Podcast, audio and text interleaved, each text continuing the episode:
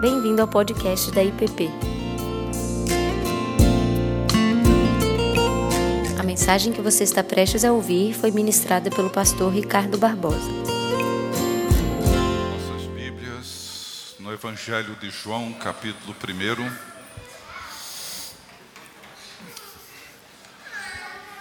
Nesses domingos, nós temos pela manhã, temos meditado nesse, nesse prólogo, nessa abertura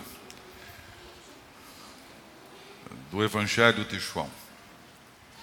E como eu tenho dito aqui em todos esses domingos pela manhã, a melhor maneira de nós entendermos e explicarmos, se porventura alguém nos perguntar o significado do Natal, é ler esses 18 primeiros versículos de João. Diz assim o Evangelho: No princípio era o Verbo, o Verbo estava com Deus e o Verbo era Deus. Ele estava no princípio com Deus. Todas as coisas foram feitas por intermédio dele, sem ele nada do que foi feito se fez. A vida estava nele, e a vida era a luz dos homens. A luz resplandece nas trevas, e as trevas não prevaleceram contra ela. Houve um homem enviado por Deus cujo nome era João. Este veio como testemunha para que testificasse a respeito da luz, a fim de todos virem a crer por intermédio dele. Ele não era a luz, mas veio para que testificasse da luz, a saber, a verdadeira luz que, vinda ao mundo, ilumina a todo homem. O Verbo estava no mundo. O mundo foi feito por intermédio dele, mas o mundo não o conheceu. Veio para o que era seu e os seus não o receberam. Mas a todos quantos o receberam, deu-lhes o poder de serem feitos filhos de Deus, a saber, aos que creem no seu nome. Os quais não nasceram do sangue, nem da vontade da carne, nem da vontade do homem, mas de Deus. E o Verbo se fez carne e habitou entre nós, cheio de graça e de verdade, e vimos a sua glória, glória como do unigênito do Pai. João testemunha a respeito dele e exclama: Esse é o de quem eu disse: O que vem depois de mim tem, contudo, a primazia, porquanto já existia antes de mim. Porque todos nós temos recebido da sua plenitude e graça sobre graça porque a lei foi dada por intermédio de Moisés. A graça e a verdade vieram por meio de Jesus Cristo. Ninguém jamais viu a Deus. O Deus unigênito que está no seio do Pai é quem o revelou. Deus bendito, nós te agradecemos,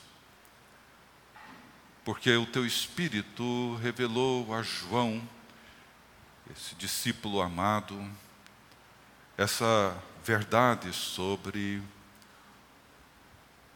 a encarnação do Verbo, sobre a tua presença entre nós. Te agradecemos, ó Deus, por ela e pedimos que o Senhor nos ajude nessa manhã não só a compreendê-la, mas entrar e participar da realidade para dentro da qual ela nos convida. É o que nós te pedimos em nome de Jesus. Amém.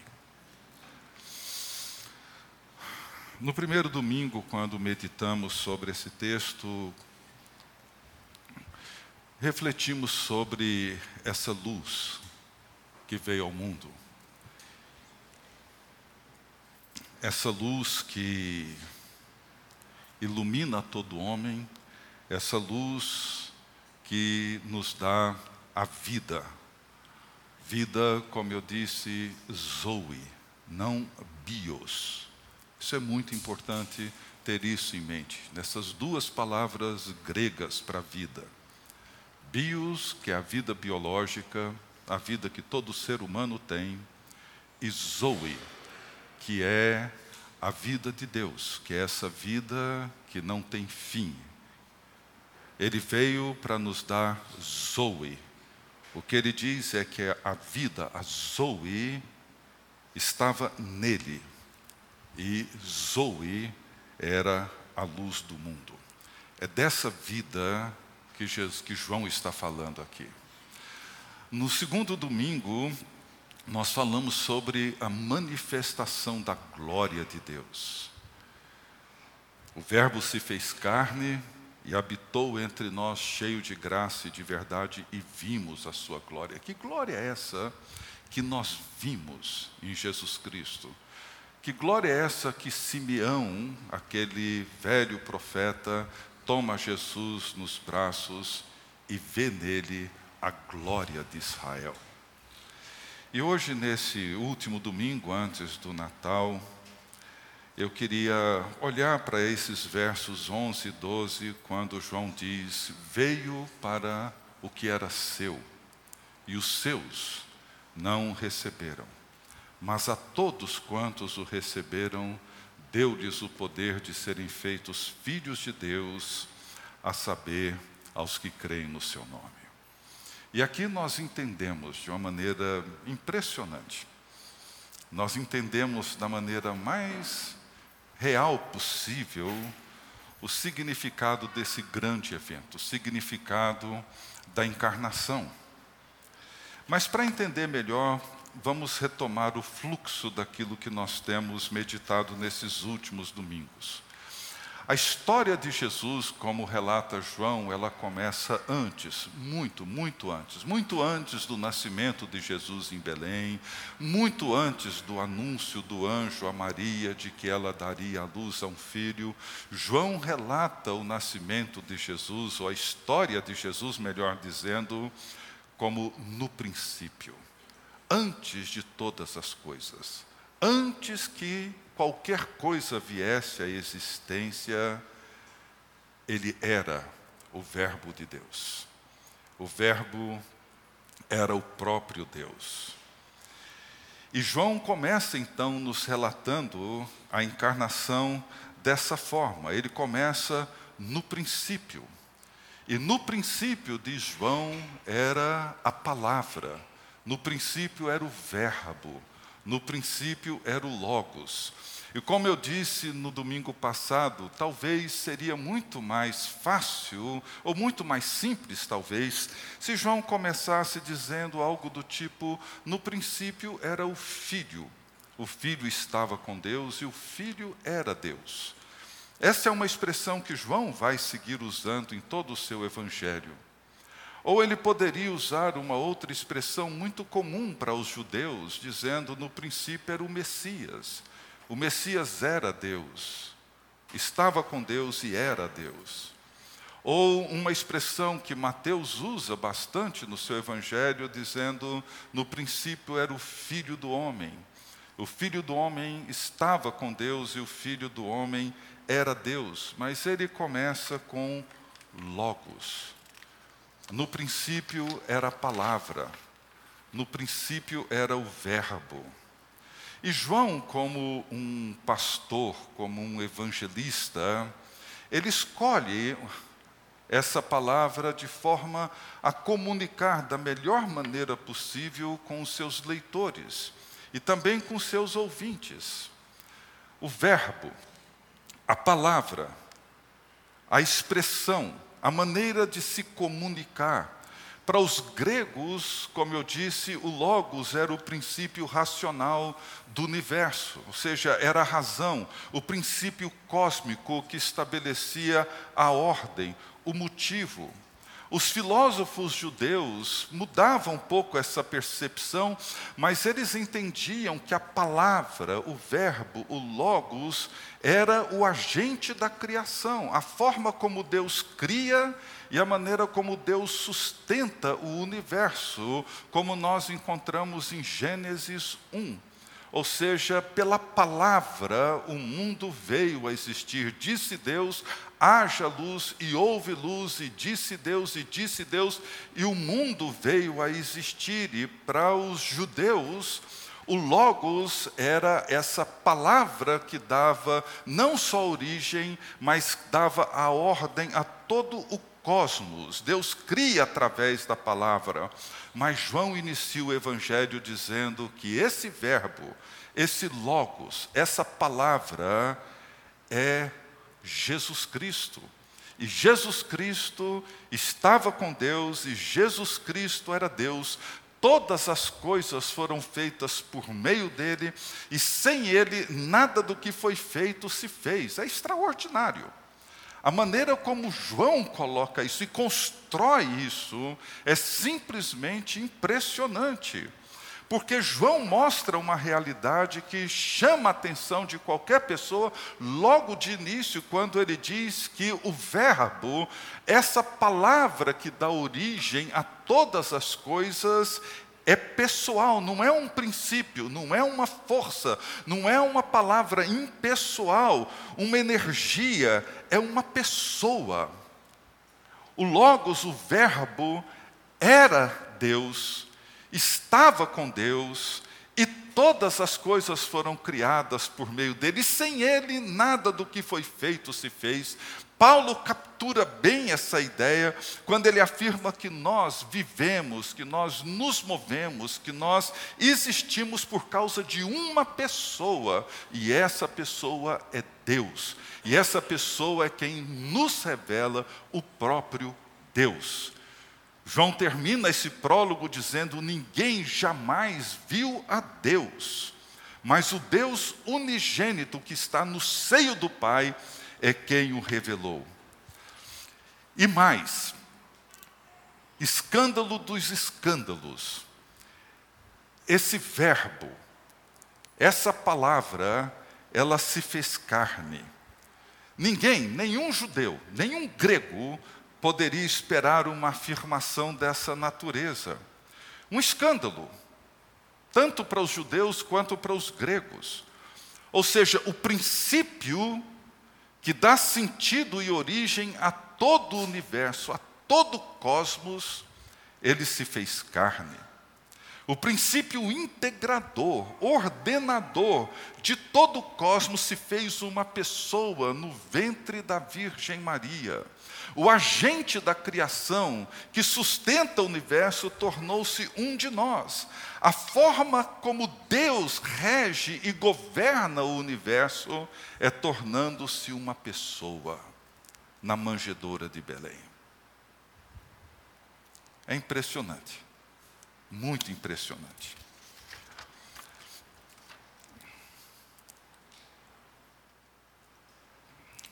A vida estava nele e a vida era a luz dos homens. Ou seja, o Natal ele revela que existe algo muito maior do que simplesmente uma explosão cósmica. Que alguma coisa surge do nada.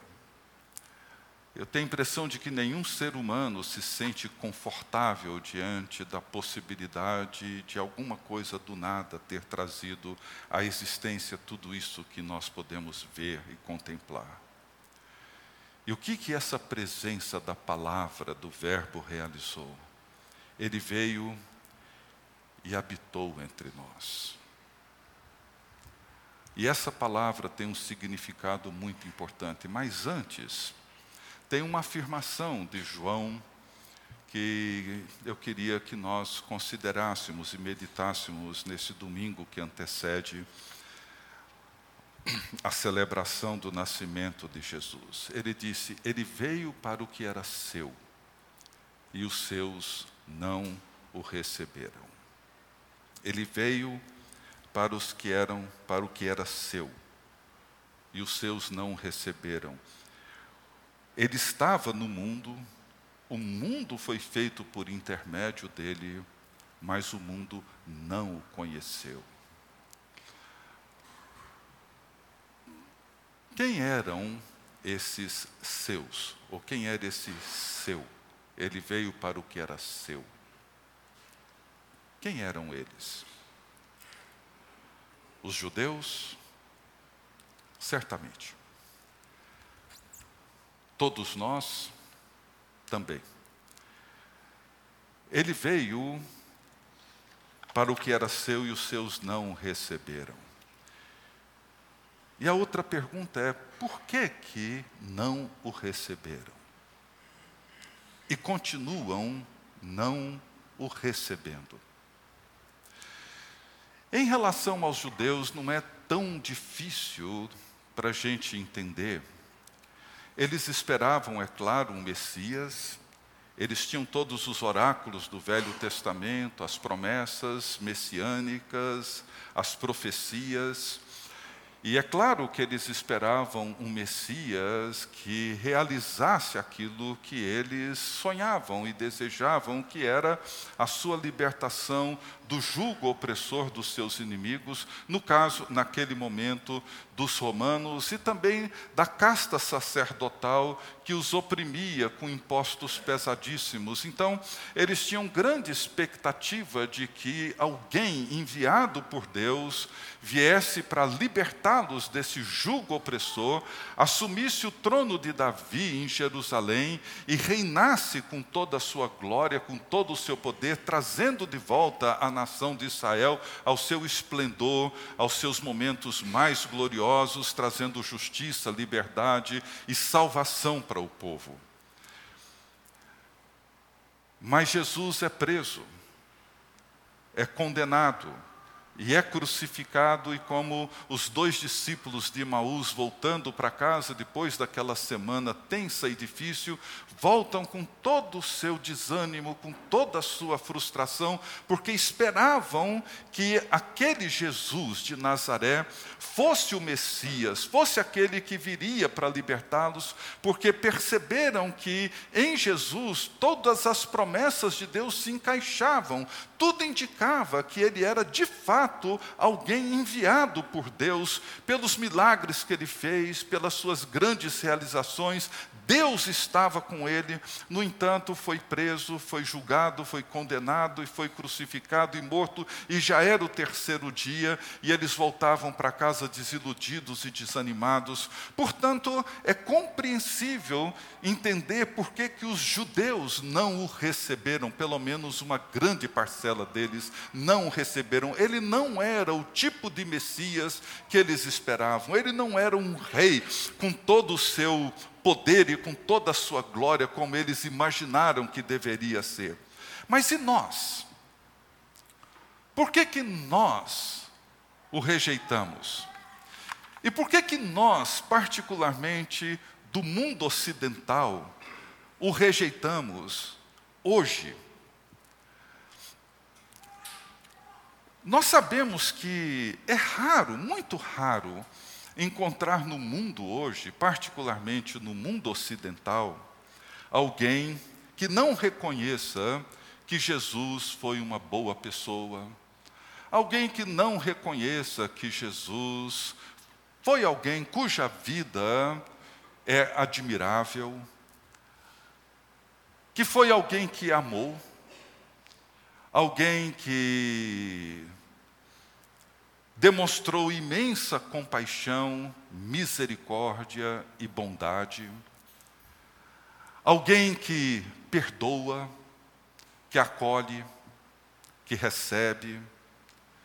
Dificilmente nós encontraríamos alguém no mundo hoje, alguém no nosso ambiente de trabalho, alguém no nosso contexto familiar, que não reconheça em Jesus essa pessoa admirável que todo mundo reconhece e vê nele.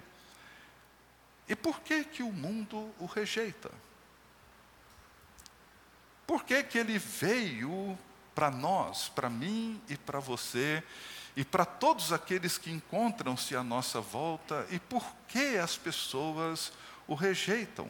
Quais seriam os motivos que levariam homens e mulheres a rejeitá-lo hoje? O próprio João nos dá uma pista sobre essa rejeição no capítulo 3, logo na página seguinte, nos versos 19 e 20, ele diz assim: O julgamento é este, que a luz veio ao mundo Mas os homens amaram mais as trevas do que a luz, porque as suas obras eram más. Pois todo aquele que pratica o mal aborrece a luz e não se chega para a luz, a fim de não serem arguidas as suas obras. O argumento de João é bastante simples, mas de implicações profundas, imensas, muito abrangentes, quando ele diz que a inclinação do ser humano, a tendência natural do ser humano, é muito mais para as trevas do que para a luz. Essa é a inclinação natural de todo ser humano. Nós podemos reconhecer o valor do amor, da misericórdia, da compaixão de Jesus. Mas apenas isso. Admiramos essas coisas boas, bonitas que vemos nele.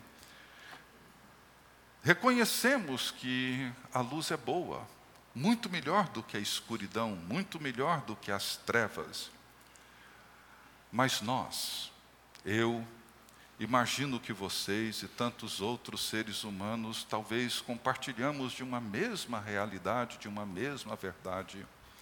Nós não queremos que essa luz penetre e ilumine os abismos e as trevas interiores da nossa alma, da nossa mente, dos nossos desejos, da nossa vontade, da nossa disposição.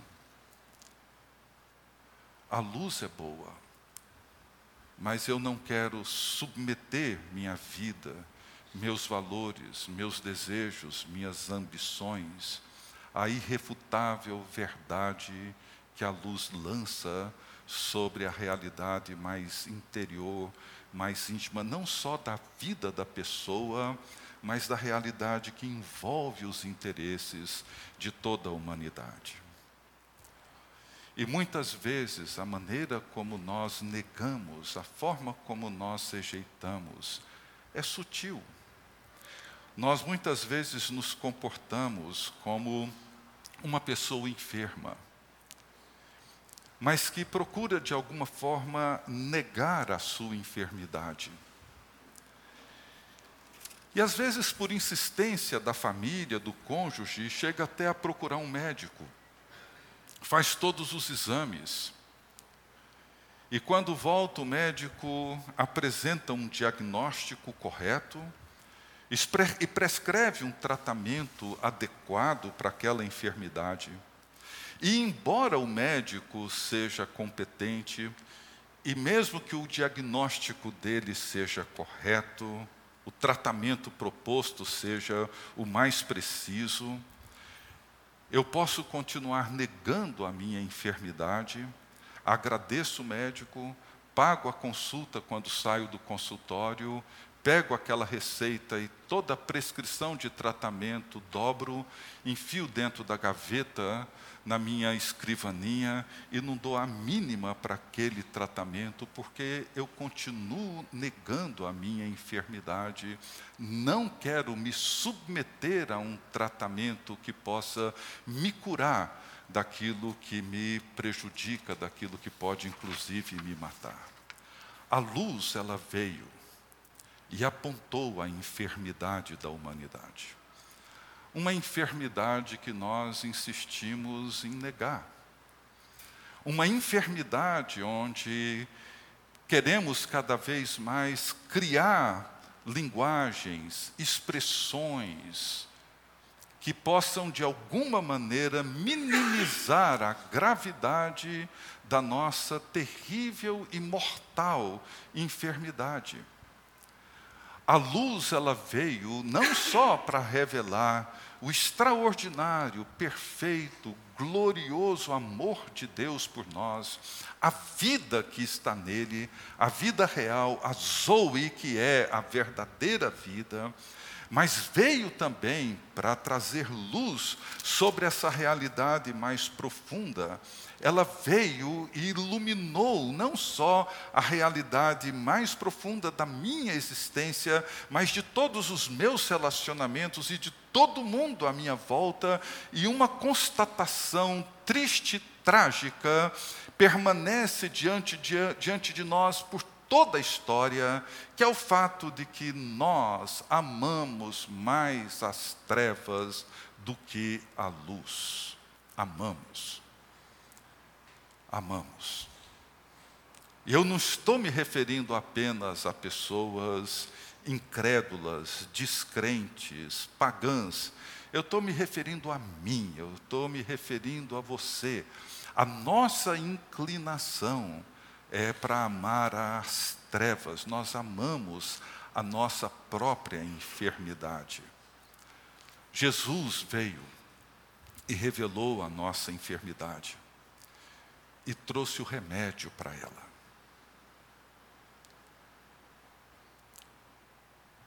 E a afirmação que João usa para isso é muito rica. Ele diz assim: que a todos quantos o receberam. Esse verbo receber é uma expressão muito forte no Oriente Antigo. Receber alguém significava trazer essa pessoa para dentro, acolher essa pessoa da maneira mais plena possível dentro da própria casa, torná-lo um hóspede especial, um convidado de honra. Não era para eles uma expressão abstrata, mas era algo muito concreto, muito objetivo. Receber Jesus significa trazê-lo para dentro, significa estabelecer um relacionamento real com ele reconhecendo-o como a figura mais importante e central nesse encontro e nesse relacionamento. Oferecer a ele o melhor que nós temos. E receber alguém dessa forma implica em mudar todo o padrão para poder agradá-lo e tê-lo conosco. Ele veio para os que eram seus, mas os seus fecharam a porta. Aquela imagem da igreja de Laodiceia, eis que estou à porta e bato, se alguém ouvir a minha voz e abrir a porta, entrarei. É isso que ele veio fazer, ele veio para ser recebido por nós. Aquele que é a vida, aquele que é a luz dos homens, ele não foi recebido pelos seus. Aquele que criou o mundo, estabeleceu o cosmos com a sua própria palavra, é agora rejeitado pelo próprio mundo que ele criou. Não só rejeitado, como também hostilizado e continua sendo. Mas ele não desiste. E essa é toda a beleza que o Natal traz para nós. Por causa disso é que João insiste dizendo que o Verbo bate na porta. Se alguém abrir a porta, entrarei, cearei com ele e ele comigo.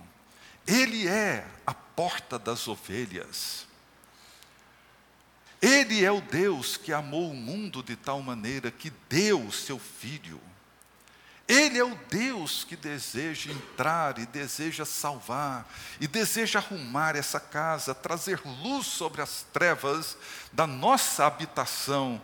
Se abrimos a porta para receber o Rei dos Reis, o Criador de todas as coisas, a luz e a vida, tudo se transforma. Tudo, tudo, tudo.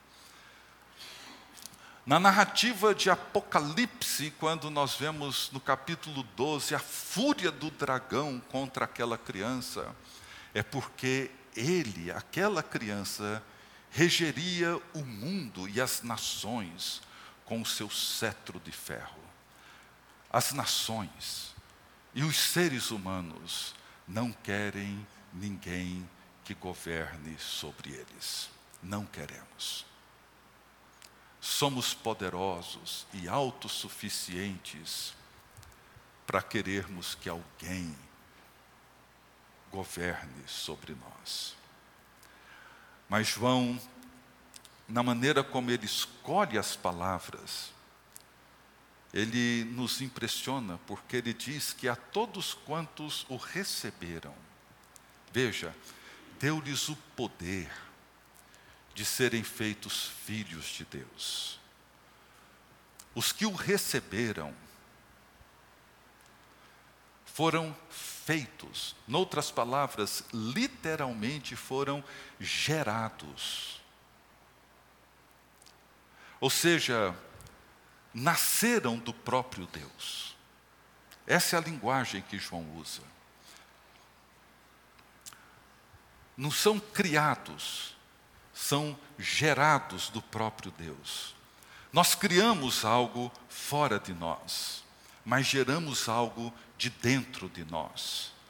Nós fomos gerados por Deus e todos quanto recebem a Cristo experimentam esse nascimento, esse novo nascimento. O Logos veio para o que era seu. E ele tornou-se aquilo que ele não era, para que nós nos tornássemos aquilo que nós não somos filhos de Deus. Nascemos de novo. E João diz que nós nascemos não da carne, nem do sangue, nem da vontade do homem, mas de Deus.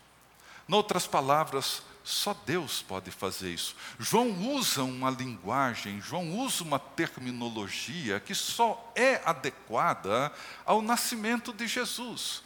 Quando ele diz assim, que não nasceram do sangue, nem da vontade da carne, nem da vontade do homem, mas de Deus, a única pessoa que se encaixa dentro dessa descrição de João, que não nasceu da carne, nem da vontade do sangue, nem do homem, mas nasceu de Deus, é o próprio Jesus Cristo, é o único.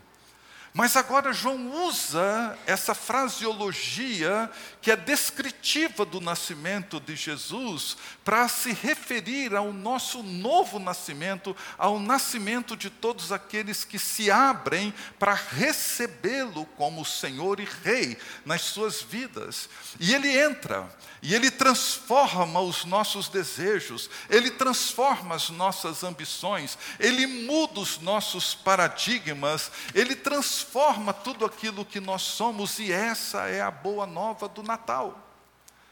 Essas são as boas novas que os anjos cantaram, e que os pastores celebraram, e que os magos foram atrás. Essa é a boa nova do nascimento de Jesus Cristo.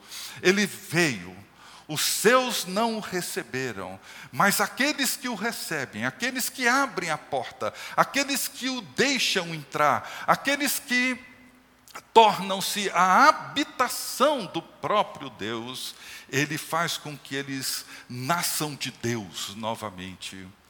Tornam-se filhos de Deus, como filho unigênito é o eterno Filho de Deus e nos dá essa vida, essa Zoe, que é a própria vida de Deus, que agora realiza em nós o milagre da nova criação. Essa é a boa nova do Natal. É impressionante. João descreve isso de uma maneira fantástica. Impressionante. Ele vem para reinar. O mesmo Deus que criou e que lá no Éden o ser humano vira as costas para o Criador, querendo ser ele o seu próprio Deus. Ele não desiste. Ele agora vem, torna-se aquilo que ele não é, para fazer com que nós sejamos aquilo que nós não somos: filhos de Deus, eternamente filhos de Deus. Que nesse Natal essa boa nova seja viva, poderosa, na vida de todos nós e que possamos não só vivê-la, mas compartilhá-la com aqueles que não têm podido gozar dessa grande realidade. Que Deus assim nos abençoe. Vamos nos colocar de pé e vamos orar mais uma vez.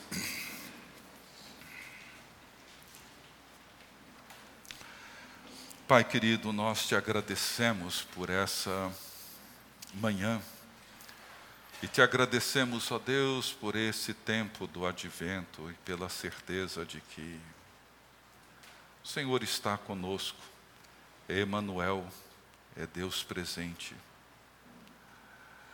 O mundo resiste, sempre resistiu à luz, à vida. Embora seja aquilo que ele mais anseia, é o que ele mais rejeita. Assim também, ó Deus, tem sido conosco.